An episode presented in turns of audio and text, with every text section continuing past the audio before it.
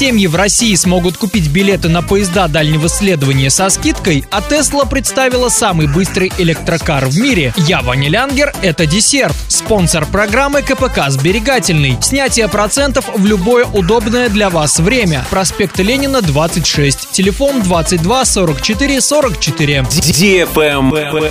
News. Семьи в России смогут купить билеты на поезда дальнего следования в любом направлении со скидкой. Льгота будет действовать при покупке места в вагонах купе. Разница между обычной ценой и ценой со скидкой перевозчикам будет возмещать государство. Такую субсидированную программу решили ввести для развития и поддержки туризма внутри России. Приобрести билеты со скидкой смогут семьи с одним ребенком или несколькими детьми до 18 лет.